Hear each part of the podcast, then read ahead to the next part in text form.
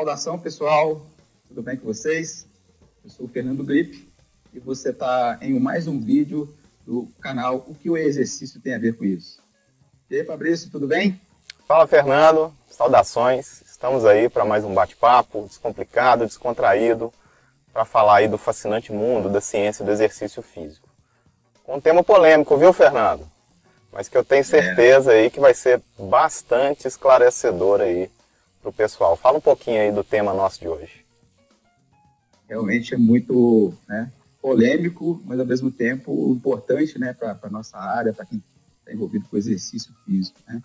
Então nós vamos ter um, um pesquisador que vai falar para a gente sobre os esteroides androgênicos anabolizantes. É, é, nós sabemos né, que são hormônios sexuais masculinos, naturais ou sintéticos. Eles têm a função de, é, de promover as características sexuais associadas à masculinidade e o anabolismo dos tecidos. A, testosterona e seus variados são substâncias amplamente utilizadas é, devido à ação construtora de tecido muscular. Ela é conhecida desde o final do século XIX, foi isolada e caracterizada desde os anos 30 do século passado, e o uso indiscriminado da testosterona vem aumentando principalmente com o objetivo de melhor desempenho esportivo e da aparência física. No aspecto esportivo, né, do alto rendimento, o uso dessas substâncias é contrário às regras e aos princípios de uma competição desportiva, pois fere os princípios da igualdade e da questão do fair play. Porém, é, é, o que a gente vai conversar hoje, né, sobre a perspectiva da saúde pública, devido ao seu uso indiscriminado pela população praticante de exercício físico, principalmente entre os mais jovens, o tema gera muita preocupação. Né? É, os riscos da utilização ilegal, abusiva e não supervisionada dessas substâncias podem provocar desequilíbrios fisiológicos, sobrecarga hepática, problemas cardiovasculares, impotência, risco de câncer e até mesmo pode levar à morte. Então, o bate-papo hoje com o nosso convidado, né, ele vai nos ajudar a entender, né, definir o que são esses esteroides androgênicos anabolizantes. Nós vamos é, tentar definir que, para que servem esses hormônios, qual que é a diferença entre reposição hormonal, modulação hormonal e o uso indiscriminado. E, mais importante, né, quais são os efeitos androgênicos anabolizantes no desempenho de atleta, bem como os efeitos adversos. E comentar também um pouco sobre os suplementos naturais para aumento da testosterona. Será que realmente isso funciona? É, então, Fabrício, apresenta para a gente o convidado aí, que ele vai falar sobre esse tema tão é, importante para nós. É, na expectativa.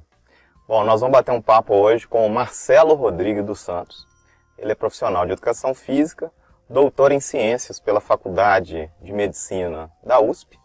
Ele realizou seu primeiro pós-doutorado na Alemanha e hoje está lá nos Estados Unidos fazendo seu segundo pós-doutorado na Universidade de Harvard. Então, o papo vai ser super bacana, super interessante, super atual.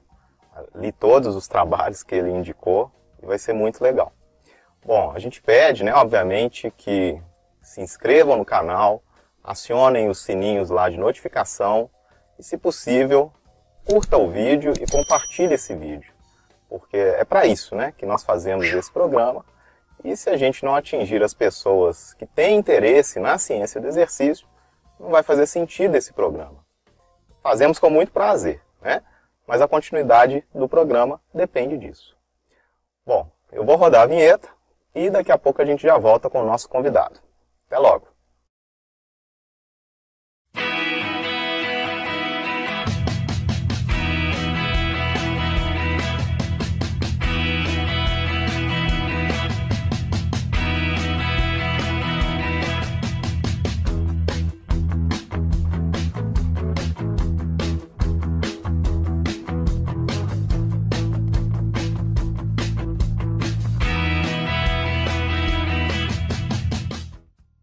Já estamos aqui com o professor Marcelo para esse bate-papo muito instigante, né, com informações científicas de um tema polêmico, que é o uso indiscriminado de esteroides androgênicos anabolizantes e os efeitos principalmente sobre o sistema cardiovascular.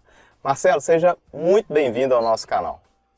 Obrigado, obrigado Fabrício, Fernando pela, pelo convite. Agradecer também a professora Luciene, né, que foi a, a que intermediou o nosso contato aí. Então, é um prazer conhecê-los virtualmente primeiro, né? Até por conta da pandemia e, e também é, esse momento que a gente está tá vivendo e por fato de eu estar distante também. Então, a tecnologia ajuda bastante a gente conversar. Então, obrigado aí pelo, pelo convite. Para falar de um tema que é, é super importante e, e, poucas pessoas têm, têm acesso a uma ciência de qualidade sobre esse assunto. Então, vale a pena a gente trazer o que a gente vem estudando aí ao longo dos anos, tal, sobre isso. Maravilha. Obrigado pela presença, viu, Marcelo? Seja bem-vindo. Obrigado. Marcelo, é, eu queria introduzir né, um pouco aí, é, é, que você falasse um pouquinho sobre o seu objeto de estudo e, inclusive, o que te levou a estar aí em Harvard, né, que reconhecidamente é uma das maiores universidades do mundo. Fala um pouquinho para nós aí desse histórico seu e o que, que chegou você a investigar né, o uso dos esteroides aí.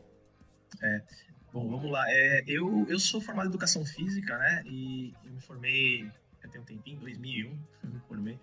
E, e, eu sempre, desde a universidade, eu sempre gostei da, da do lado científico da, da, da coisa, da, da, educação física, né.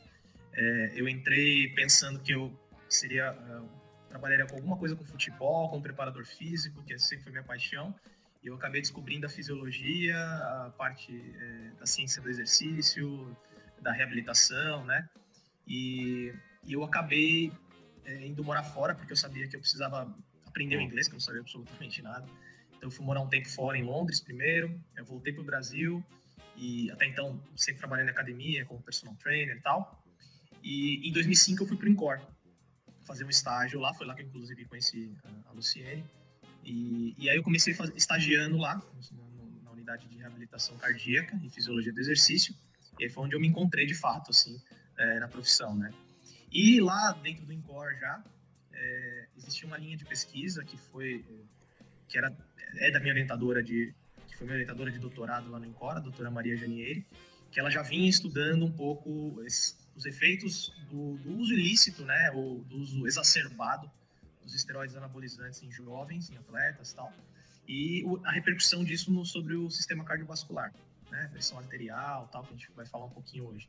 E, e ali foi, eu falei, nossa, é um tema super interessante, eu fui me envolvendo ali, até porque ela foi minha tutora nisso, e, e aí a gente foi desenvolvendo alguns estudos que já estavam em andamento, e depois eu fui ajudando em novos estudos, foram surgindo novos colegas que foram fazendo mestrado, doutorado no tema, e, e a gente seguiu. Como é um lá no hospital cardiológico, a gente sempre focou esses estudos no sistema cardiovascular e mais com o tempo a gente vai tá tentando agora expandir para outros outras outros desfechos aí né, de, de análise. Então, aí foi em cima disso, inclusive, que eh, o meu doutorado acabou sendo, na verdade, com o uso do anabolizante, mas para tratamento. A gente pode até falar um pouquinho para diferenciar Sim. o que é tratamento, o que é uso irregular, né, o uso ilícito.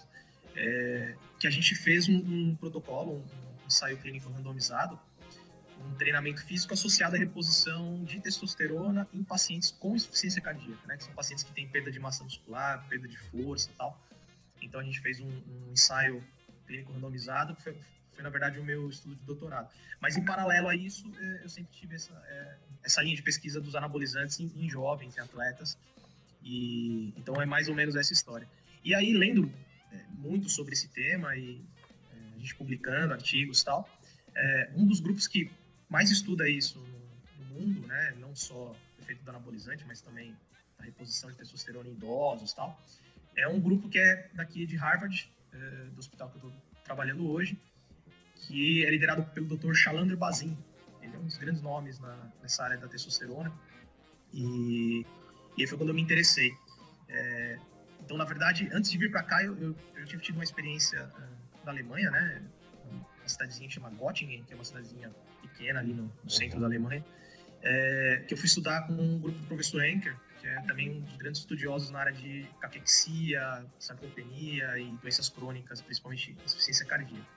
Então lá também trouxe algumas ideias é, da questão da doença crônica e do tratamento desses pacientes, né? E, e aí eu quando voltei para o Brasil depois da Alemanha, eu, eu iniciei um, um pós-doutorado pela FAPESP, que é o que eu tenho, eu estou atuando hoje. E dentro da, desse, desse pós-doutorado, a gente tem a opção de fazer um estágio fora, que é o que eu vim fazer agora aqui em Harvard. Então, eu mandei um e-mail pro, é, pro Dr. Mazin, né, que é, inicialmente eu tinha muito interesse de vir para cá. E aí ele me respondeu e aí a troca foi, foi super rápida e, e, e aqui estou eu hoje. então, Sensacional. Foi, foi batendo nas portas, né? Foi, tipo, eu posso... É... Então, Mas é, é, isso mesmo. Uma história legal, assim, é. Demais, legal demais. Marcelo, é, já entrando assim, especificamente no tema, né, e, e assim, o objetivo nosso é atingir o maior número de pessoas, divulgar é, essa informação não só para o público específico da educação física, né, é popularizar a ciência. Então, acho que é importante a gente delimitar o tema, né, o que, que são os esteroides androgênicos anabolizantes, tá? Então, tentar levar essa, essa informação para o público. É isso aí. É, bom, eu costumo dizer que o profissional que mais tem contato com esse tema e é mais abordado para falar sobre esse assunto é o profissional de educação física. Né? Então, sempre falo para toda vez que eu dou curso sobre isso, aula, eu sempre falo: vocês têm que estar, tá estar tá muito bem preparados para discutir esse tema com, com, as pessoas, porque é muito comum. Vocês já devem ter tido é, abordagens. Eu tive inúmeras abordagens quando eu trabalhava em academia, as pessoas vindo perguntar: oh, devo tomar? Não devo tomar? Faz mal? Não faz mal? Né? É, e muita e muitas pessoas acabam também indo ao médico para perguntar sobre o assunto. Então, é, eu costumo sempre já iniciar falando o seguinte: o esteroide androgênico anabolizante ele nada mais é que um hormônio, né? Então, ele é um hormônio derivado da testosterona, que é o principal hormônio produzido pelo homem, né? O, o homem ele tem maior produção desse hormônio, né? Secreção desse hormônio, mais do que a mulher, e é esse hormônio que confere é, as características masculinizantes, né? Por isso que ele é chamado de androgênico. Então, por isso que o homem tem mais pelo, o homem tem barba, o homem tem a voz grossa. Justamente essa é a diferenciação das mulheres. Né? Tanto é que quando a gente olha, por exemplo, mulheres que fazem o uso exagerado do anabolizante, como fisiculturistas tal, é comum a gente ver características masculinizantes, né? O queixo mais largo, crescimento de pelos, né? É, é, aumento de clitóris, enfim, algumas características que são masculinizantes. Então, o esteroide, o androgênico, se refere exatamente a essas características masculinizantes, né? É, ele é um esteroide, porque é um hormônio esteroide, e ele é anabólico, né? Então, é, o nome também define, mostrando que é, ele, ele faz parte de uma programação de síntese proteica no músculo. Então, por isso também que o homem tem mais músculo do que a mulher, e por isso que o homem é, é, tem mais força muscular do que a mulher em geral. Né? Então, Nada mais é o esteroide androgênico anabolizante, ele é um derivado da testosterona. Pode ser uma testosterona por si só, né, da, da sua forma natural, e ele pode ser um derivado é, sintético da testosterona, né, como é, por exemplo, um decanoato de testosterona, tem algumas nomenclaturas né, que, que, as pessoas vão ler, que na verdade é uma, é uma parte dessa testosterona. Uhum. Então, assim, eu cheguei até a comentar um pouco na introdução, né? Então, uma coisa é o uso, vamos dizer assim, para o alto rendimento, né, os atletas de alto rendimento, e o outro é a estética. Hum, né? Então, um, essa é uma grande preocupação nossa em termos de saúde pública. É basicamente isso, né? Perfeito. É isso mesmo. Então, a gente tem... Uh, uh, porque o esteroide hidrogênico anabolizante, ele não é um vilão, porque a gente vai, pode falar disso, é, porque ele foi desenvolvido para tratamento, né? Só que quando começou-se a usar e começou a ver que ele tinha efeito na massa muscular, na força, então lá nos anos 50, né, já começa a ter relatos de atletas que começaram a usar. Né, na Alemanha foi um dos países que, que utilizou isso de forma indiscriminada em atletas, né, porque eles sabiam da popularidade do esporte, né? Uhum. Então eles sabiam que quanto mais atletas alemães vencendo é, é, os Jogos Olímpicos, sendo destaque, isso traria destaque político também. Né? Então começou-se a ter um uso muito frequente desse, dessa substância, mas até então não existia exames antidoping, ninguém sabia o que estava acontecendo. O que está acontecendo que esses atletas estão ganhando tudo, né? Uhum. Então, os caras começaram a, a, a, usar isso de forma indiscriminada. É, isso, até então, vinha é, basicamente com uso exclusivo em atletas. Né? Então, quando começou a surgir o antidoping, a WADA, né, que é a, é a Federação Mundial de Controle Antidoping, é, começou-se aí a, a, a, punir alguns atletas, né, descobrir esses atletas, punições, etc. Só que lá nos anos 80, assim, 70, 80, com aquela coisa do fisiculturismo, do Arnold Schwarzenegger e tal, a coisa começou a migrar e também para as pessoas comuns, para academia, uhum. que visavam basicamente o efeito estético. Né? Uhum. Então ele passou do cara que era atleta, que ganhava vida com isso tal, mas que já tinha efeitos colaterais importantes, né? Efeitos adversos importantes. E começou a ir para academia. Então as pessoas começaram a usar isso como forma estética, né? É, é, basicamente para ganho de hipertrofia e, e redução de, de, gordura corporal. Uhum, exatamente. Ô Marcelo, e assim, eu li tá, todos os artigos que você indicou e vi que na verdade são artigos que você, né, ou é autora ou coautor. É, eu li os seus artigos, tem um da Medicine Science de 2010, outro de 2018 também da Medicine Science, tem outro da Clinics de 2018 e outros dois de 2019. Um deles acho que é da Scandinavian, não é isso? Da Scandinavian Journal. E aí todos estes, né, todos esses estará aqui na descrição, né, do link inclusive do, do canal, né, o, os links, né, de acesso. É, você mostra um pouquinho dos efeitos, né, você comprova, né, na verdade, os efeitos maléficos dos esteroides androgênicos anabólicos, principalmente no sistema cardiovascular e algum controle neural e também inflamação. E aí, é, um artigo que me chamou muita atenção foi o de 2016. Ele chamou muita atenção porque você investiga o efeito do exercício e da reposição de testosterona em pacientes com deficiência da produção de testosterona. Então, assim, parece, eu queria que você contasse um pouquinho desse paralelo dos efeitos, porque, porque esses artigos que eu falei anteriormente, vocês fizeram tudo com jovens aparentemente saudáveis, pelo que eu entendi. E aí você tem esse trabalho de 2016 que mostra efeito de exercício e testosterona em pessoas com déficit de testosterona. Então eu queria que você fizesse um pouquinho desse paralelo do uso estético no indivíduo jovem que certamente não tem déficit, né? da testosterona e o uso nas pessoas que têm o déficit. O que, que você achou né, nesses estudos aí? Conta um pouquinho para nós aí. É, perfeito, Fabrício, porque essa é uma pergunta bem importante. Esse é, na verdade, é o divisor de águas para a gente entender é, o que, que é tratamento uhum. e o que, que é o uso do remédio, né, do, do, hormônio de forma, de forma correta, né, que pode trazer os efeitos. Como qualquer, como qualquer droga, um anti-inflamatório, qualquer é, remédio que é, que é criado, se não for tomado na dosagem que foi testada, né, desde os ensaios é, é, laboratoriais até os ensaios clínicos, a chance de você ter um efeito adverso é grande, né? Uhum. Mesmo às vezes tomando em doses é, recomendadas, você ainda tem que administrar algum risco aí, né? Então, isso já é sabido para qualquer substância, isso inclui os hormônios. Então, o esteroide androgênico anabolizante, ele foi desenvolvido para tratamento, né? Então, para quem? Para pessoas tem deficiência na produção hormonal.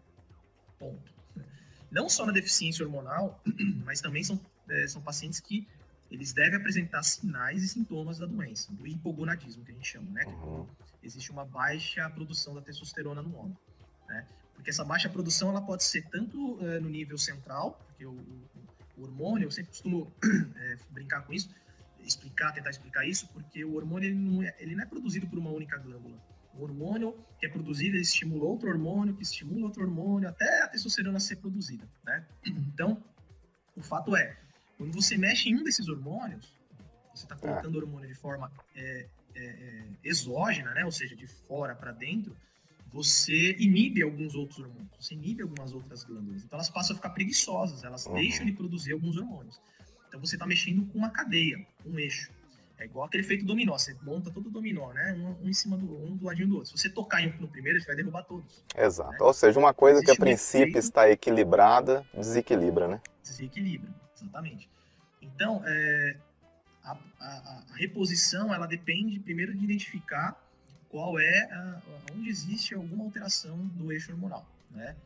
É, então, o, o, o, o, principal sinal e sintoma de deficiência hormonal, do hipogonadismo, é a disfunção sexual. Então, disfunção erétil, né, perda da libido, é, o que está relacionado com disfunção sexual, a maioria das vezes está associado com redução de testosterona.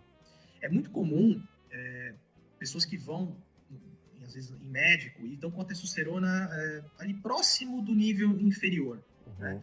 E às vezes ele chega relatando fadiga, por exemplo. Ah, tô cansado. Tal. Não necessariamente é por causa da testosterona. Né? o que a gente tem uhum. visto muitas vezes é uma, é uma prescrição indiscriminada de testosterona para corrigir uma fadiga, que na verdade muitas vezes não tem uhum. relação com isso. Sim. Às vezes está associado ao sedentarismo, pode estar associado a uma anemia. Né? Uhum. Então, a investigação médica, ela é realmente, tem que ser muito complexa, né? O médico tem que ser uhum. muito bom nisso. É, então, uma coisa é, é, você tratar. Então, o que, que é, a gente fez naquele estudo de 2016, que foi o meu doutorado? Nós pegamos pacientes que tinham insuficiência cardíaca e que tinham baixos níveis de testosterona, né? Então, já tinham déficit de, de testosterona. Então, na literatura, é, ela varia aí, tem estudos mostrando que na, na, na faixa de 20%, 20% dos pacientes com insuficiência cardíaca têm deficiência hormonal, né? Então, já existem alguns outros estudos com reposição de hormônio, né, fazendo ensaio clínico com reposição e placebo. A nossa abordagem foi um pouco diferente, foi introduzir o treinamento físico na reposição hormonal, né?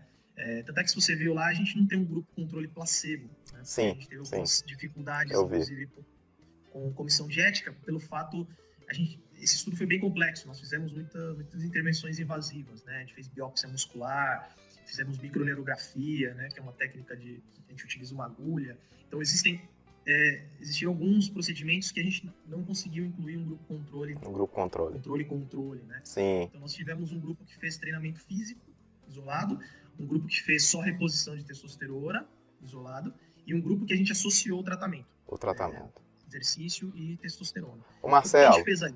De, deixa eu dar só um passo anterior, porque eu, eu fiquei muito curioso e eu não sei se já existe uma explicação do porquê esses pacientes possuem baixos é, índice, né, baixa produção de testosterona. Existe essa relação da doença cardíaca com. É, é, é sabido a, do, a, relação da doença cardíaca com baixo nível de produção de, testo, de testosterona, né? É, então, é, existem algumas hipóteses, Fabrício. É, elas ainda não estão provadas, mas a primeira hipótese é no paciente com insuficiência cardíaca, uma das hipóteses é o fato é, da, da, da, própria redução do fluxo do, do, débito cardíaco e do fluxo uhum. sanguíneo, né, que isso influ, poderia influenciar diretamente na produção hormonal é, em nível testicular, né? uhum. né? É, então, existe também um desbalanço autonômico, né, aumento da atividade simpática, redução da atividade parasimpática, isso também estaria atrelado a uma menor vasodilatação nessa região. É, existe o fator inflamatório, que aí existem alguns estudos que mostram que é, a inflamação influencia na, na, produção hormonal de testosterona. Né? Então, é, é, o que eu mais acredito. Talvez tivesse que estudar, acho que é uma linha mais forte. Uhum. E tanto é que né, no nosso estudo, não era nosso objetivo principal, foi um achado, aqueles pacientes que só treinaram sem reposição do hormônio, eles melhoraram, uh, após quatro meses, eles aumentaram o nível hormonal de testosterona. Né? Então a gente atribui, apesar de a gente não ter mensurado isso, a gente acredita que, que como o treinamento físico ele tem um papel anti-inflamatório, uhum. né? a gente acha que essa redução de, de processo anti-inflamatório poderia levar a essa melhora do eixo hormonal e por isso que a gente viu uma, uma, uma, uma um retorno né, do, do nível que era é, abaixo do normal para níveis de normalidade. Hum. Mas foi um achado muito legal. É interessante. Essa é uma linha de estudo que eu até gostaria de continuar mais, mais para o futuro, investigando Sim. exatamente esse papel do exercício. É, então, tem, tem essas duas linhas de, de, de, de essas hipóteses que levar isso. E o próprio envelhecimento, apesar que a gente viu que, por exemplo, é, a média de idade do nosso grupo é por volta de 50 anos, que é uma faixa etária que a gente não espera uma redução tão significativa de testosterona. A gente espera isso após 65, é, 70 exato. anos, né? Então você vê que isso acontece também precocemente nesses pacientes. É, o problema deve ser da doença mesmo, né? Da doença. Né? Então a gente não sabe se ele é um mero marcador da doença, da uhum. severidade da doença que evoluiu, né? Ou se ele realmente faz parte de algum processo. Então a gente tem, é, a gente tem um outro estudo que foi publicado, foi uma parte inicial do meu doutorado, que a gente avaliou mortalidade, isso já tinha na literatura, e a gente avaliou reinternação hospitalar. Então, fazendo algumas análises multivariadas, tal, a gente viu que a testosterona ele é um marcador independente, tanto de mortalidade, que já tinha na literatura, quanto foi de reinternação, que a gente acompanhou reinternação ao longo de um ano nesses pacientes. Então, ele tem algum papel aí, mas ainda gente precisa de mais estudos né? para elucidar isso, né? Então, é, então só voltando, então a gente, é, o que a gente fez ali? Tratou pacientes com testosterona e exercício e basicamente, em resumo, o que a gente viu foi que a, a, a, a maior repercussão de melhora ele foi exatamente quando a gente associou exercício e reposição, né? Isso olhando o principal desfecho que a gente queria, que era a perda de massa muscular. Então, por isso que a gente fez biópsia, a gente fez é, o DEXA, né, que é conhecido como densitometria óssea também, para avaliar a composição corporal, para a gente ver se a gente conseguia melhorar uh, o peso corporal, a massa muscular, e de fato, quando a gente associa treinamento e reposição, essa melhora é mais significativa. Então, por exemplo, quando a gente só dá reposição, a gente não viu essa melhora. Né? A gente esperaria que só com a reposição talvez a gente conseguisse pelo menos frear né, a, o avançar da perda de massa muscular, mas isso a gente não observou. Né? Então, a gente sempre discute isso. É, é, você precisa do talvez do agente anabólico para essa uhum. população, que é, o, que é o hormônio, mas eu preciso do gatilho para fazer esse hormônio funcionar, que aí seria o exercício Perfeito. físico. Né? Perfeito. Então é mais ou menos nesse, nesse sentido. Marcelo, é, você deu o exemplo aí da, da, pesquisa que vocês fizeram reposição, né? Isso. É, aí você cita também, a gente conversou um pouco antes, né? Você falou sobre modulação hormonal. Uhum. É, qual, que é, qual que é a diferença, né? É. Vamos lá. É. Essa é uma ótima pergunta, Fernando, porque as pessoas é, elas acabam sendo iludidas, enganadas com termos uhum. é, gourmet, vamos dizer assim. Exatamente. Então, aquela história. É, o brigadeiro já existe, né? Aí o cara vai e inventa o brigadeiro gourmet. a reposição hormonal ela já existe. Aí, uhum. aí é, algumas, alguns profissionais, eu nem sei se eu posso chamar de profissional, começam a inventar chamando de modulação hormonal. Esse termo não existe. Esse uhum. termo é uma forma de enganar a população, uhum. no sentido de eu vou te dar um hormônio aqui que não vai fazer mal, né, é, para modular seus hormônios. E a gente já falou no começo, hormônio ele depende de um eixo hormonal. Todo mundo tem uma regulação de vários hormônios, tá? Não só da testosterona. É, então, não tem o que você modular quando você tem hormônio normal. É igual eu dar insulina para paciente que não é diabético. Faz o menor sentido. Uhum. Concorda? Então, por que, que eu vou dar testosterona para um paciente que não tem déficit de testosterona? Ah, Marcelo, mas é só um pouquinho. Será que só aumentar um pouquinho? Às vezes tem esses questionamentos. Eu falo, só que aumentar só um pouquinho, já está provado que você não vai ter o efeito estético que você está esperando. Porque para ter esse efeito estético de ganho de massa muscular, perda de gordura corporal tal, a dose ela tem que ser bem maior. Então, só para eu ter uma ideia em relação à dose, tá? A gente, é, a dose é depende muito do, do, hormônio que vai ser utilizado. Mas ela varia aí entre 100 e 200 miligramas de, de uma determinada testosterona a cada duas semanas. Uhum. Tá? Então, de 100 a 200. É, o uso do anabolizante em jovens que querem ganhar massa muscular, né, em fisiculturista, esse valor é 10 vezes maior.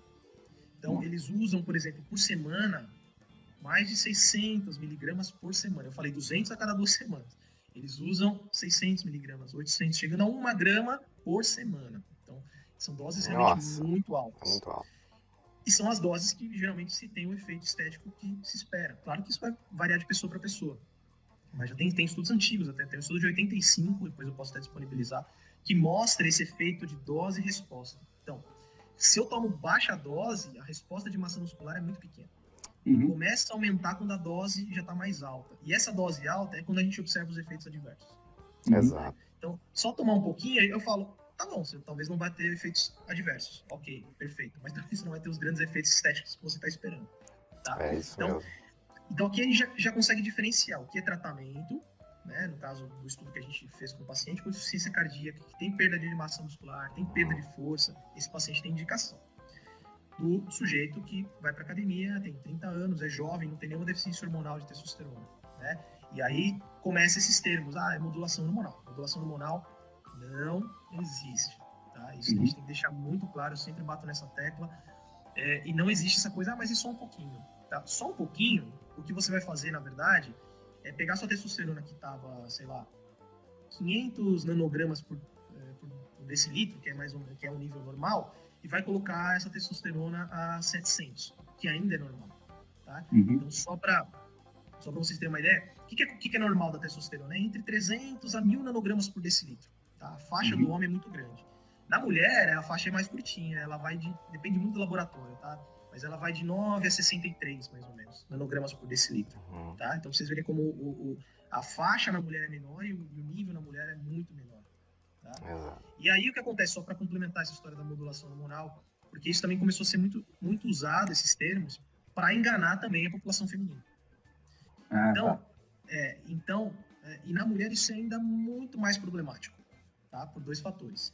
Primeiro, porque ah, as, ah, ah, os exames laboratoriais para detecção de testosterona na mulher, eles têm uma sensibilidade muito ruim, né? Porque uhum. eles não conseguem detectar níveis muito baixos, tá? Porque a gente tem testosterona total e a gente tem testosterona livre também. Dosar testosterona livre é um, é, já é um desafio em homens, em mulher, então é pior ainda.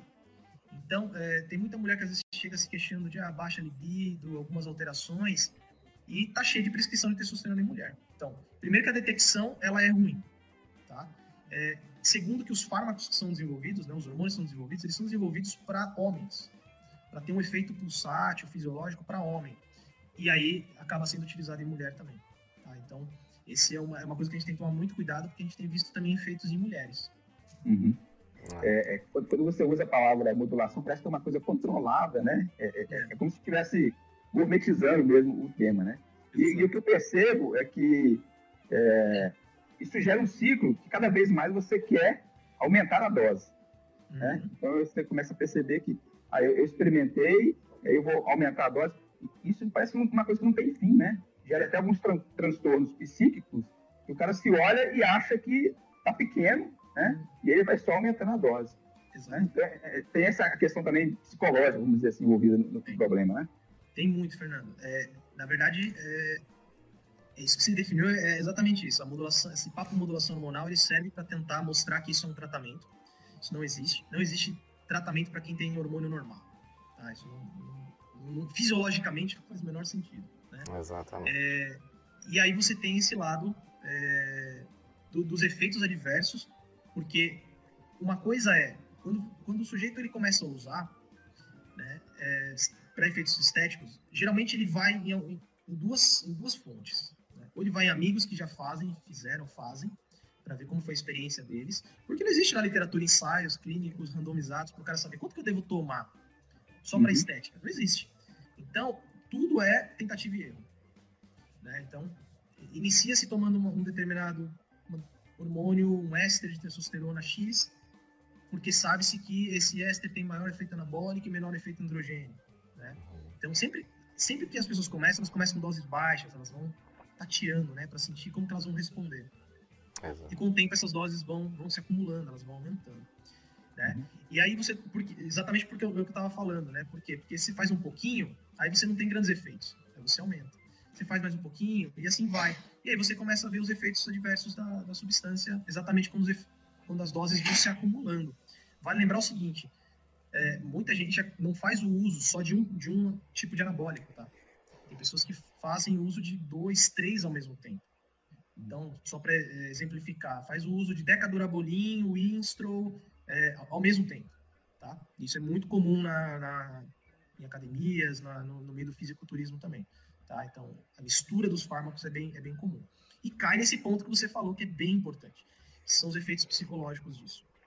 Então, assim, a gente tem tentado uh, estudar um pouquinho isso, a gente ainda está amadurecendo algumas ideias para levar isso para estudos mais específicos, é, mas tem bastante coisa na literatura já também, mostrando os efeitos que tem psicológicos do uso do anabolizante, né? principalmente em homens, é, pelo fato da vigorexia. Né?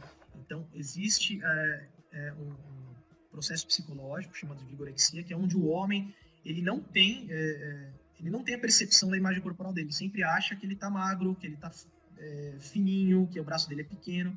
Então, quanto mais anabolizante ele tomar, mais forte ele vai ficar, né? E isso não é uma realidade.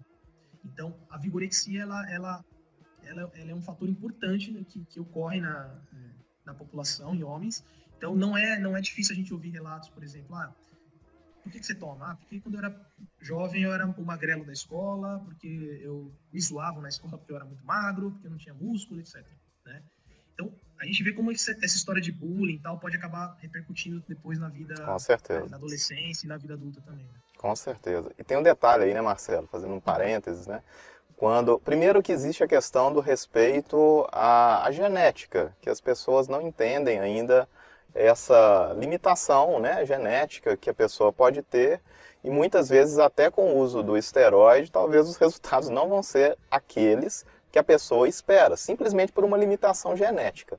E quando você fala da questão da, da quantidade de hormônios que é produzido, que é produzido naturalmente, né, 500 nanogramas, a, a impressão que pode se ter é que isso é muito. E não é, né? A gente está falando de nanograma, ou seja, as nossas glândulas, né, obviamente elas produzem o hormônio já em quantidades muito baixas e exatamente as ideais para um funcionamento normal. Ou seja, qualquer coisa que venha de forma exógena ali de fora atrapalha toda a sintonia, né? Toda toda a sintonia ali do nosso organismo. Eu costumo falar que o nosso organismo é, é, é trabalha em sintonia como se fosse uma orquestra, né? Então você imagina que você coloca uma coisa ali, né, um instrumento a mais ali, vai desafinar todo mundo. O nosso organismo é a mesma coisa. E aí quando você fala do uso exógeno, cara, e como você falou muito bem, as quantidades necessárias para que se obtenha os efeitos estéticos é muito maior do que a quantidade produzida pelo nosso próprio organismo, é lógico que isso vai provocar um estrago no organismo. Não faz sentido não provocar, né, Marcelo? É, é exatamente. É, é, você, tem, você tem um lado também que é o seguinte: não é só o hormônio. Né? As pessoas precisam entender isso. Para o hormônio funcionar, ele precisa de receptor. Né? Então, é, uma coisa é o hormônio, mas você precisa que, por exemplo, para ter hipertrofia, você tenha receptor para esse hormônio lá no músculo. Então, uma das coisas que já vem sendo estudadas muito é isso, é, o que parece ser muito mais importante para hipertrofia muscular e tal, é muito mais a quantidade de receptores que a gente tem para isso, né, e a sensibilidade desse receptor, às vezes do que propriamente uh, o nível hormonal de testosterona. É, o que acontece é, quando você faz o uso em altas doses, isso tem estudos já mostrando também, por biópsia muscular, você aumenta a quantidade de receptor, né? Então, e, e esse, esse, é um dos efeitos que leva a, a, a, essa hipertrofia também. Quando as pessoas falam sobre, que eu estava falando, né? Ah, mas se tomar só um pouquinho e tal.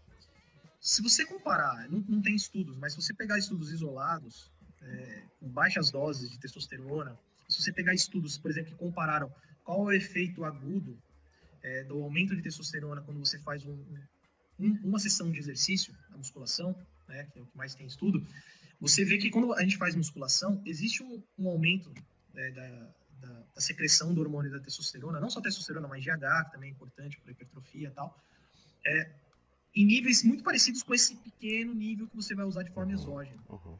Então, eu sempre costumo dizer, para que você vai correr risco e gastar dinheiro com um hormônio, se você pode facilmente fazer seu, o seu hormônio subir quando você faz uma sessão de treinamento físico, né? Uhum. Então, não faz o menor sentido. Exatamente. E, é isso que você falou, eu começo a colocar de fonte exógena, eu acabo com a orquestra. Eu, Exatamente. Eu desarranjo completamente a fisiologia disso tudo. E aí a gente tem que lembrar o seguinte, o hormônio, ele tem uma meia-vida, como qualquer outro, uhum. outra substância que você toma. Se você tomar um anti-inflamatório, sei lá, o anti-inflamatório tem uma meia-vida de 8, 12 horas, né? Depois seu corpo começa a eliminar. O hormônio é a mesma coisa. Tem hormônio, que ele pode sair em questão de horas, mas tem hormônios que ficam dias, tem hormônios que ficam meses circulando no seu, na, na sua corrente. Uhum, exato. Tá? O exemplo disso é o hormônio que a gente usou no, no nosso, no, no, nosso ensaio com paciente com insuficiência cardíaca. A gente usou um hormônio que ele tem uma, uma meia-vida de três meses. Então, o que eu costumo dizer é o seguinte, imagina assim, se você tiver o efeito, algum efeito adverso, é, e essa droga continuar circulando no seu sangue por mais de mês, você provavelmente vai continuar tendo esse efeito adverso por muito tempo. Uhum. Né? Uhum. Se durar só algumas horinhas, vamos dizer que você tem alguma reação aí, sei lá, é, aumento da pressão arterial. Né? É, talvez quando essa droga sair do seu corpo, sua pressão talvez tende a, tem, vai tender a voltar ao normal. Mas imagina se, se essa substância fica mesmo, mais de mês no seu organismo, a sua pressão arterial que estava elevada vai permanecer elevada até que essa droga saia do seu organismo. Exato. Então, existe esse efeito longitudinal também, Sim. que as pessoas às vezes não, não, não, não se dão conta. Exatamente. E tem mais um detalhe que você falou aí, do, quando você fala, né? Você falou muito bem da questão. Não é só ter o hormônio, você precisa ter o receptor para ele. Tem mais um detalhe, né, Marcelo? Esse receptor intracelular, que está lá no músculo esquelético, ele não está só no músculo, não é verdade? Ele está em outros órgãos. E aí? O nosso, a gente não tem né, esse equilíbrio, não. Ou, ou, seja, aquela é testosterona exógena que eu administrar de forma exógena vai lá no músculo esquelético. É só no músculo que eu quero que haja. E aí vem todos os problemas da ação da testosterona em outros órgãos, como o próprio coração, que você citou, a próstata que vai crescer. E aí? Né? O câncer. Fabrício, é, assim, a gente vai entrar na questão do, da cardiovascular, né, dos efeitos, que é o principal tema aqui, mas seria interessante a gente alertar né, quais são os principais efeitos adversos né, desse uso indiscriminado. é um apanhado geral disso, depois a gente entra especificamente na, na, na sua, na sua área de, de atuação maior aí. Tá. É, é, tá bom, então vamos lá. Bom, o que, que a gente costuma ver de efeitos adversos, né? E aí, de novo, falando em relação a doses elevadas. Doses baixas de reposição já é esperado algumas alterações também, tá? É, uma delas, por exemplo, é que o Fabrício citou, é o PSA, que é aquela enzima específica da próstata, ela, em algumas situações, ela pode aumentar mesmo em doses, em doses baixas, tá? Mas já existem bons estudos mostrando que a associação entre reposição, tratamento e câncer de próstata é muito baixo. O risco é muito, muito pequeno. Tá? Então, o tratamento ele costuma ser seguro. Né? Então, por isso que é, não é só ir no médico, mesmo que seja reposição, e tomar o, o hormônio pro resto da vida. Precisa de ser monitorado. Tá? Então, existem para isso, existem diretrizes bem definidas em relação a isso. Tá? É, mas algumas alterações podem acontecer. Né? Aumento de hematócrito né? do sangue, então, algumas coisas precisam ser observadas, porque isso pode, pode levar, por exemplo, a trombo, né? pode levar a infarto, a AVC. Então, isso precisa ser bem acompanhado, tá? Isso é uma coisa. É, quando se faz o uso em altas doses para aquele sujeito jovem que não tem deficiência hormonal, o que, que a gente mais observa de, de efeitos é, cardiovasculares? Então, aumento de pressão arterial, é um marcador bem significativo. A gente costuma ver pessoas com um nível médio de 13, 13 por 9 de pressão, né, que é o 130 por 90 é, MM por HG, a gente vê pessoas com 14 por 9, que são, é, é uma pressão, se a gente for na diretriz de hipertensão, a gente já vê que é uma hipertensão grau 1. Né? Uhum. Tem pessoas que a gente já, já estudou, já levou para o laboratório com pressão de 18 por 10 em repouso. Nossa, isso, que é isso. Tá? Então, existem algumas hipóteses para isso. Então, primeira é pressão, é, aumento da frequência cardíaca em repouso. Quem trabalha com exercício físico sabe que um dos principais marcadores de melhora de condicionamento físico é bradicardia de repouso, uhum. né, uhum. Fernando, né, Fabrício? A gente sabe que quando a gente treina, mesmo a musculação, se a gente comparar com pessoas que são sedentárias, uhum. que não fazem atividade física, a frequência cardíaca de uma pessoa treinada ela é menor, né? A gente, quando a gente avalia usuários de anabolizantes, a gente observa uma frequência cardíaca maior comparado com uma pessoa sedentária, né? Quando a gente compara com os pares que treinam, por exemplo. É, então, pressão, frequência cardíaca, uma das coisas que a gente estuda bastante desses efeitos e que tem aí toda uma repercussão também é, é o desbalanço autonômico. Né? Então, quando a gente fala de desbalanço autonômico, eu estou falando do controle simpático e parasimpático, né? que tem tudo a ver com o controle da pressão, da frequência cardíaca, né? É, do sistema baroreflexo para controlar a pressão. Então, o que, que a gente observa? Que em usuários a atividade simpática ela é maior, né? E eles têm uma perda parasimpática. Então, isso a gente já estudou, desses que vocês vão colocar aí no vídeo, né, desses estudos, alguns deles a gente estudou exatamente esses efeitos no, no controle autonômico cardíaco. É, que mais que a gente tem observado? É, hipertrofia cardíaca. É. Isso é uma coisa que... Os estudos são, são um pouco controversos em relação a isso. É, é, Valeria, eu nem sei se tem ainda algum... Eu acho que não, não deve ter nenhuma revisão sistemática ainda, com meta-análise sobre esse tema, mas isso é uma coisa bem interessante porque os estudos ainda são um pouco controversos, porque depende muito do tipo de técnica que, se usa para avaliar essa hipertrofia. Então, tem estudos com ressonância magnética, tem estudos com ecocardiografia. Então, dependendo do tipo de, de método, é, agora está saindo muita coisa com uma técnica de ecocardiografia, que é o strain, chama, né, que avalia um, é, uma coisa mais minuciosa da torção cardíaca e, e, do, e da hipertrofia. Então, mas hipertrofia é uma coisa que tem, tem se observado em alguns estudos, né? Uma hipertrofia não fisiológica, né? Aquela hipertrofia uhum. muito mais características de hipertrofia de aumento de pressão, como a gente observa no hipertenso, por exemplo.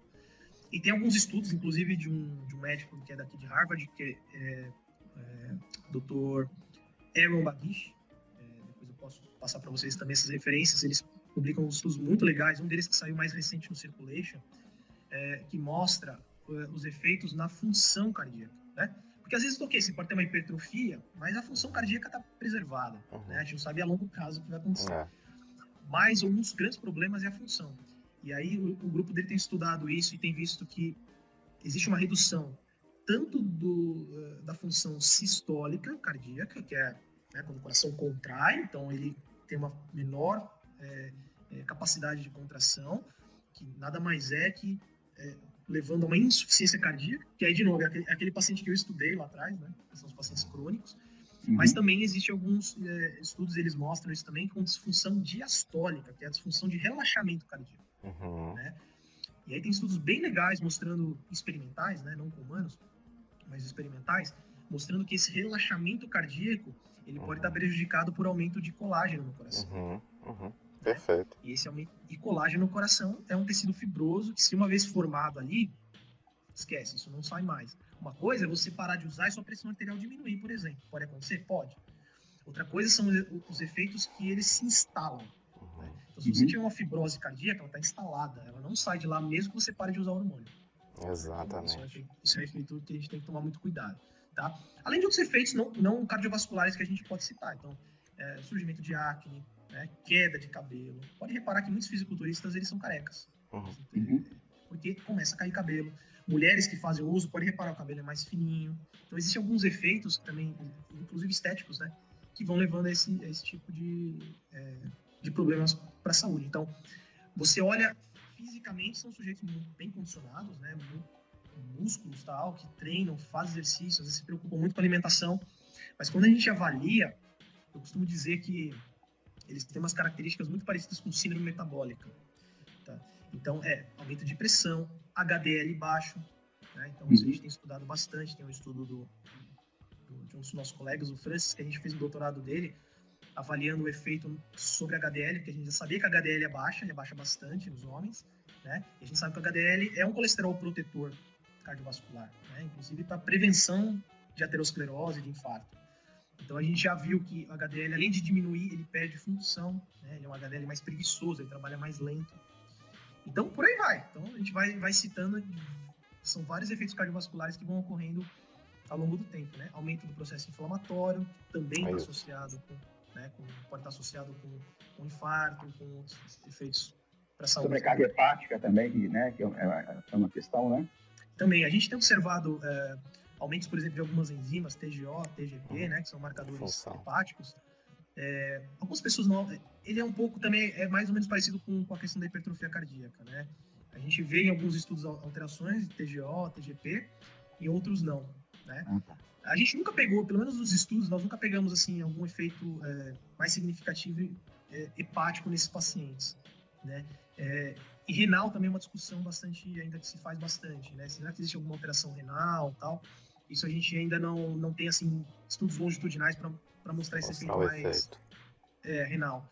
Mas a gente sabe que os rins são importantíssimos para o controle da homeostasia, né? Uhum. Então, por exemplo, para controle de pressão arterial, para o sistema renina-angiotensina. Então, um dos efeitos que a gente observa de aumento de, de atividade simpática, que eu estava falando, né? Uma da, um dos mecanismos é exatamente o aumento do sistema renina-angiotensina-aldosterona. Então, o que pode levar a esse aumento de pressão também é a maior retenção hídrica. Quem está fazendo isso podem ser os rins, né, que estavam sobrecarregados também.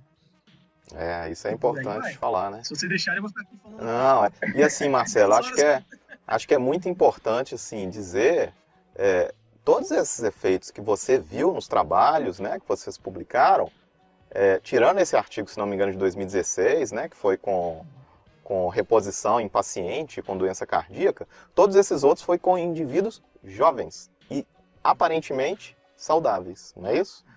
É, isso é muito importante. É, a idade média que a gente tem nesses estudos é de 30 anos, 29 uhum. e tal, né?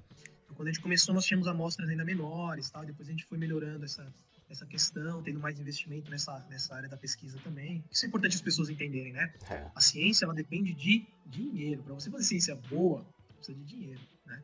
Então, por isso que às vezes é difícil a gente estudar determinados temas e por muito tempo, porque envolve uma logística laboratorial, dinheiro oh, que é difícil. Né? Nem me fale. Com o tempo, com o tempo a gente vai conseguindo construir uma história, né?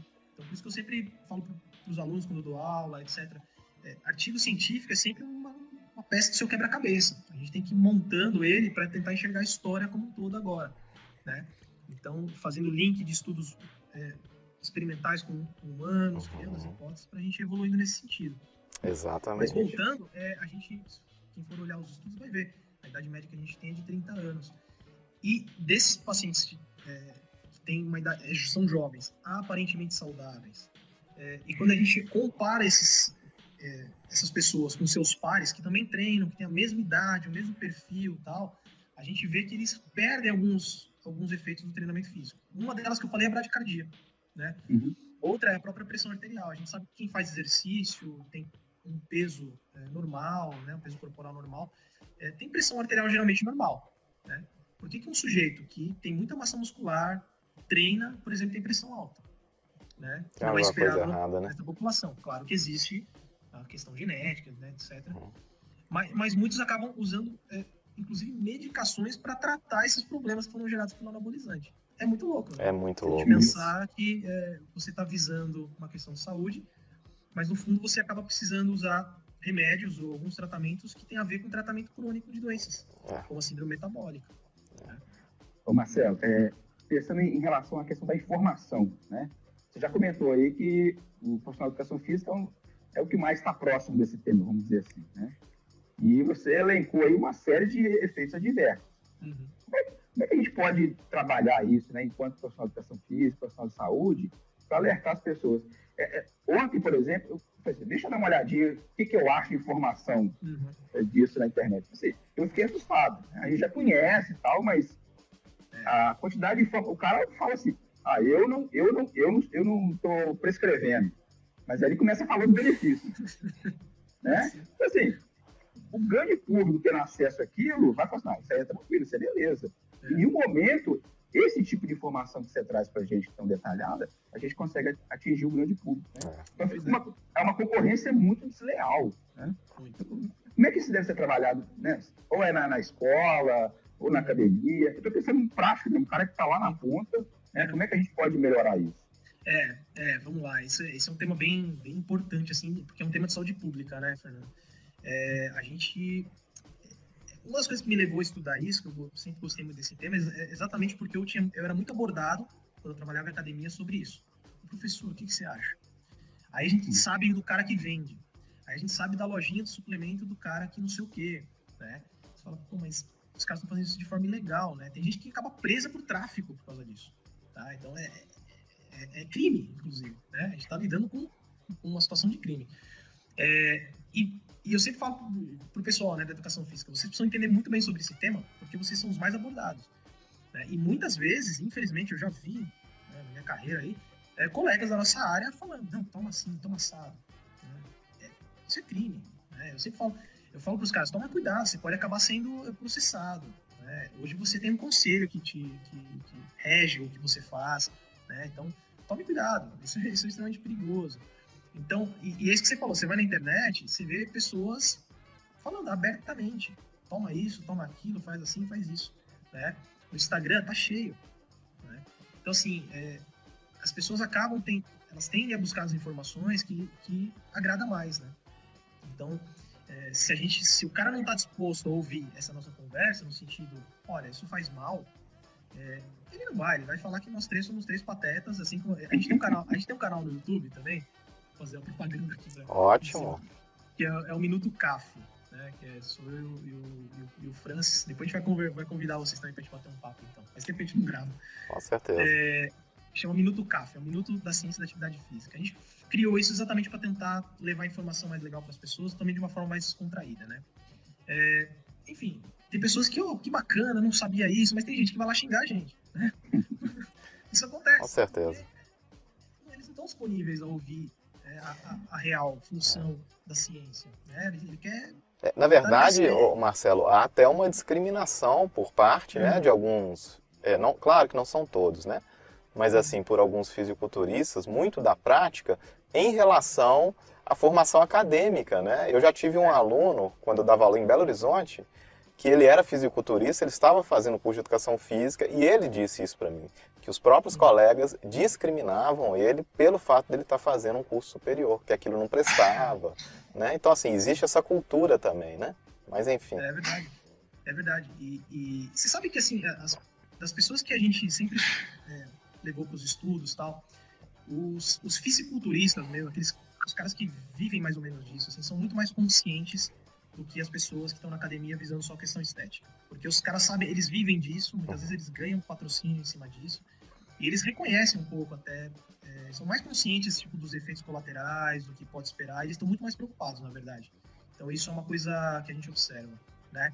Mas é, mas é isso, a informação, ela tem que estar, tá, a pessoa tem que estar disponível a entender a informação, tanto uhum. de um lado quanto do outro, uhum. né? É, então a gente sempre tenta levar alguma informação mais séria para as pessoas, falando sobre esse tema, da importância, etc.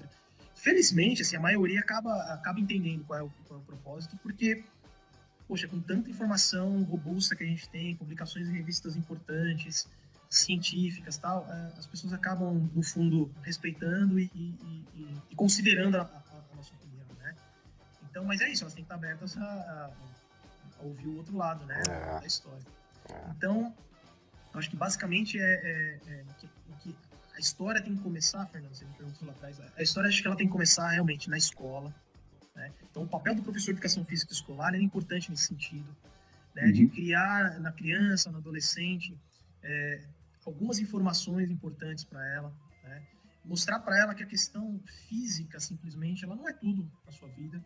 Como o Fabrício falou lá atrás, existem questões genéticas, né? O sujeito que ele tem uma questão, um padrão genético, ele não vai ser um, um, um Coleman, né? Aquele fisiculturista hiperprofissional, né? Porque existem limites para isso.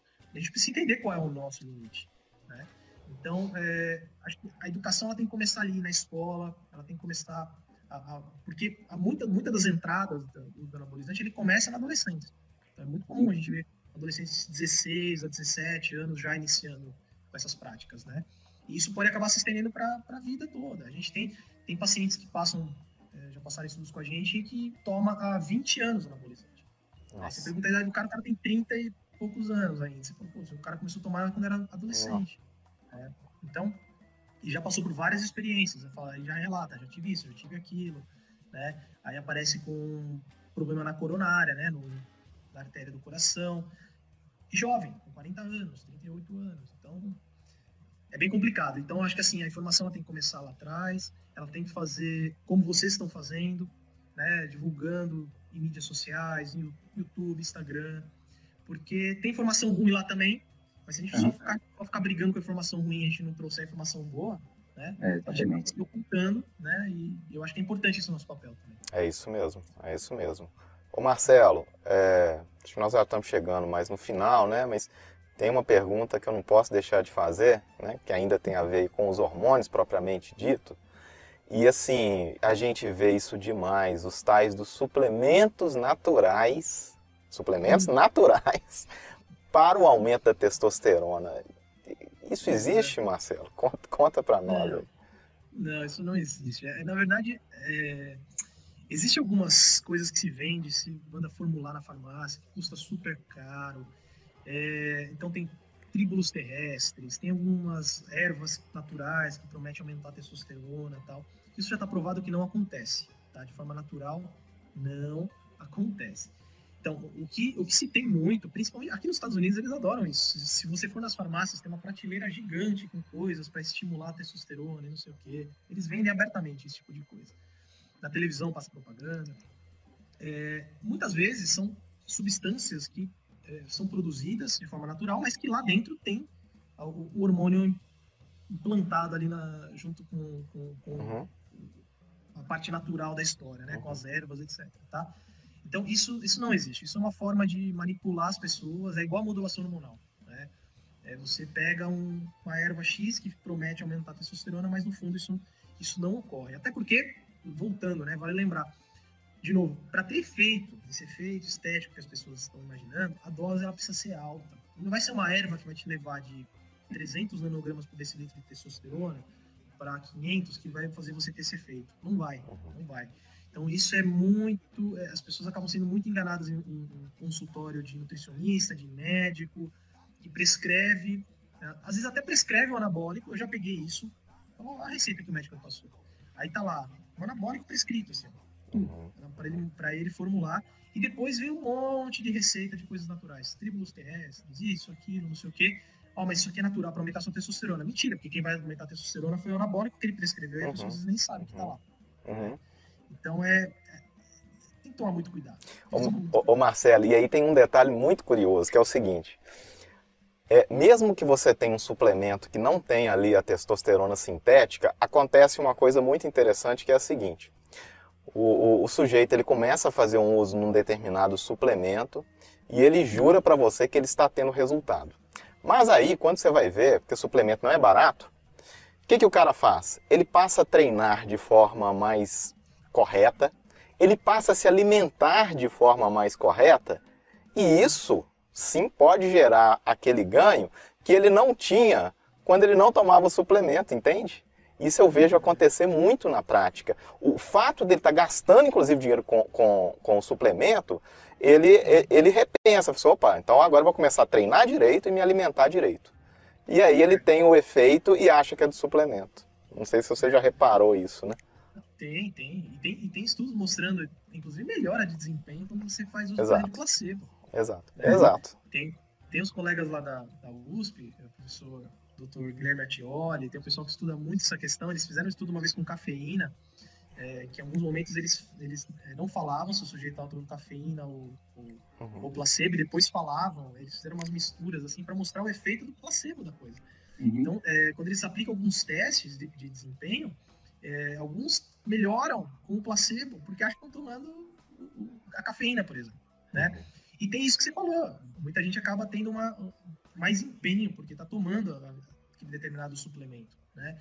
É, alguns suplementos a gente sabe que funcionam muito bem, tem bons uhum. estudos mostrando, né? A creatina é um creatina deles. é um deles, né? com certeza. É um deles. Então, assim, é, se for utilizado da forma correta, né, para quem realmente precisa, ele tem um baita efeito, uhum. né? Mas é isso, você tomar uma erva, uma erva que promete aumentar a sua testosterona e você está treinando treinava duas vezes por semana, passou a treinar né? cinco Sim. vezes por semana agora, tá comendo muito mais ovo. Então, assim, a chance de você ter um efeito melhor agora aumenta, né? Exatamente. Então... é isso mesmo. Bom, é, infelizmente, assim, é, nós estamos chegando ao final, né? Eu acho que a gente ficaria aqui horas conversando, o tema é fascinante. E, assim, é a realidade que a gente vive, né? A gente vai nas academias, a gente é o tempo todo abordado em relação a isso. Uhum. Mas, é, para não ficar uma coisa muito extensa, a gente vai encerrar aqui, mas a gente vai deixar é, na descrição, do, descrição os links, né? Os comentários, as pessoas podem é, acessar né, e trocar ideia com a gente. Mas, Marcelo, é, existe mais alguma coisa que você queria, acha importante deixar registrado aqui, que você queira comentar, que você queira falar assim, em relação ao tema, que a gente esqueceu de te, perguntar? É, eu acho que é, é que nem você falou, se deixar a gente ficar aqui faz um, a gente faz uma, um seriado de, desse assunto, né? Exato. É, mas acho que é isso, basicamente, acho que a informação que a gente, acho que a gente tem que levar para as pessoas é, em resumo, é, hormônio não se brinca, hormônio é uma coisa muito séria. Hormônio mexe com outros hormônios, né? Você desarranja a orquestra, que nem o Fabrício falou. E depois, para você corrigir isso, às vezes demora muito tempo, né? Os efeitos crônicos disso, é, eles podem ser importantes. Né? Você pode ter efeitos agudos, né? Que nem eu falei, ah, você tem aumento de pressão, mas você para de tomar, a pressão reduz. Mas é, o ciclo do anabolizante, né, que é geralmente como ele é chamado, então faz o uso, para, faz o uso, para. Essa coisa crônica pode te perpetuar doenças que depois se acentuam e se instalam. Né? Então tem um estudo, então, só para gente. Muita gente me pergunta isso, ah, mas se parar, será que reverte? Isso é uma coisa bem importante. É, tem alguns tem um estudo bem legal é, que ele mostra que depois de muitos anos que, que, que os pacientes deixaram de tomar o anabolizante, eles, eles foram avaliados lá atrás e depois, quando eles foram avaliados, eles continuavam, continuaram observando é, hipertrofia cardíaca, não, não fisiológica, e aumento de pressão arterial sistólica de uma forma mais constante comparados aos, ao grupo controle. Né? Então, parece que a longo prazo, algumas doenças elas podem se instalar e elas não se revertem. Tá? Então, é, é, mais um cuidado que a gente tem, tem que ter. É. E, é, e alguns estudos que a gente, se a gente for buscar na literatura, né, porque são estudos difíceis de serem feitos, mas existem alguns, vários estudos de casos, quando a gente junta, né, a gente vai vendo. Então, a, a principal causa de morte súbita em jovens que faziam uso de anabolizante, né, que está associado a isso, é infarto do miocárdio. Tá? E muitos deles, às vezes, até com coronárias limpas, não tinha, não tinha processo de aterosclerose lá, né? Uhum. Mas quando vai ver o que, que tinha lá, trombo. Né? Justamente porque o hormônio, a testosterona, uhum. mexe com, com a co coagulação sanguínea. Isso pode formar trombo e o sujeito pode ter um infarto. Tá? Então, só para só deixar um pouco mais claro em relação também à questão de, de morte súbita também, que é, não é tão rara assim. Com certeza. Bacana, pode mais. Bom, então a gente está, né, infelizmente, chegando ao final, assim, agradecer ao Marcelo pela disponibilidade, né? É, foi muito bom, foi muito interessante. Eu aprendi muito com você, principalmente essa questão cardiovascular. É, só lembrando assim que a gente tem uma, uma playlist, Marcelo, no, no Spotify do, do, do canal. Aí quem vem aqui sugere uma música para entrar lá na nossa playlist lá. Aí eu vou te pedir se você, esse momento cultural, o que, que você pode sugerir lá pra gente? Você quer uma música ou quer um, um, vídeo sobre o tema que a gente está conversando? É, pode ser um livro, pode ser um filme, pode ser uma música, o que você quiser. É um momento mais cultural mesmo. Tá, eu, eu vou sugerir, na verdade, eu vou sugerir um, um, um documentário uhum. que está no Netflix, que tem a ver com, com o tema que a gente está falando, que eu acho super legal esse documentário. Chama Ícaros. Ícaros. É do Isso. ciclismo, né? Isso. É do ciclismo? Não vi. É esse mesmo. Tá? É, é, muito legal. Tá? Ele mostra a história de um ciclista, que ele é, ele é jornalista, ciclista das horas vagas, ele gosta de pedalar. E ele é, começa a, a, a, fazer. Ele contata um médico na Rússia, uhum. porque a ideia dele do jornalismo é mostrar o quanto é falho o controle antidoping, principalmente lá na Rússia, né, e quanto, inclusive, tem envolvimento político nisso tudo. E ele mostra como que o médico consegue manipular os exames antidoping na Rússia.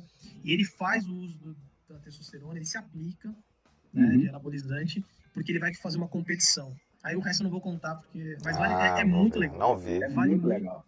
Vale muito a pena. É. Esse documentário é premiadíssimo, né? Eu achei ele. É. Não sei se ele concorreu ao Oscar, mas é, vale, é muito interessante mesmo. Né? Então, então, eu vou deixar esse, vai, como, como, como uma parte cultural para as pessoas assistirem. Tá reservado. Esse final de semana eu vou ver. Isso aí. Abrir as suas considerações finais aí. Cara, Marcelo, muito obrigado mesmo. Assim, o tema é como já foi falado várias vezes, a gente podia falar aqui várias horas, né? Faltou o café, né? Eu costumo dizer que esse bate-papo nosso aqui semanal, ele é o bate-papo do café, né? Mesmo que seja virtual. Queijo, né? E o pão de queijo, isso é, isso é fundamental, né? Mas assim, muito obrigado, viu, pela participação. É, vamos visitar o seu canal lá, com certeza. A gente até coloca aqui, o, Fernando, né, uma indicação para o canal lá do Marcelo também, né? Importante. Agradecer a Luciene pela Luciene, gente, é né? importantíssimo. É importante essa parceira. É, quando, quando, a Luciene, é, quando a Luciene falou, ah, tenho dois amigos que estão, eu falei, tá, aceito. Falei, indicação de amigo é indicação de amigo que a gente já conhece, a gente sabe que é, é gente boa. É. Mineiro, então, aí já me lembro com de queijo, aí já vai, não, tem, não tem erro. Você está convidado, inclusive, né, para assim que você retornar dos Estados Unidos e pós-pandemia, né, Vim visitar aqui Diamantina. Nós estamos em Diamantina, Minas Gerais. Diamantina. É. Vou sim, com certeza.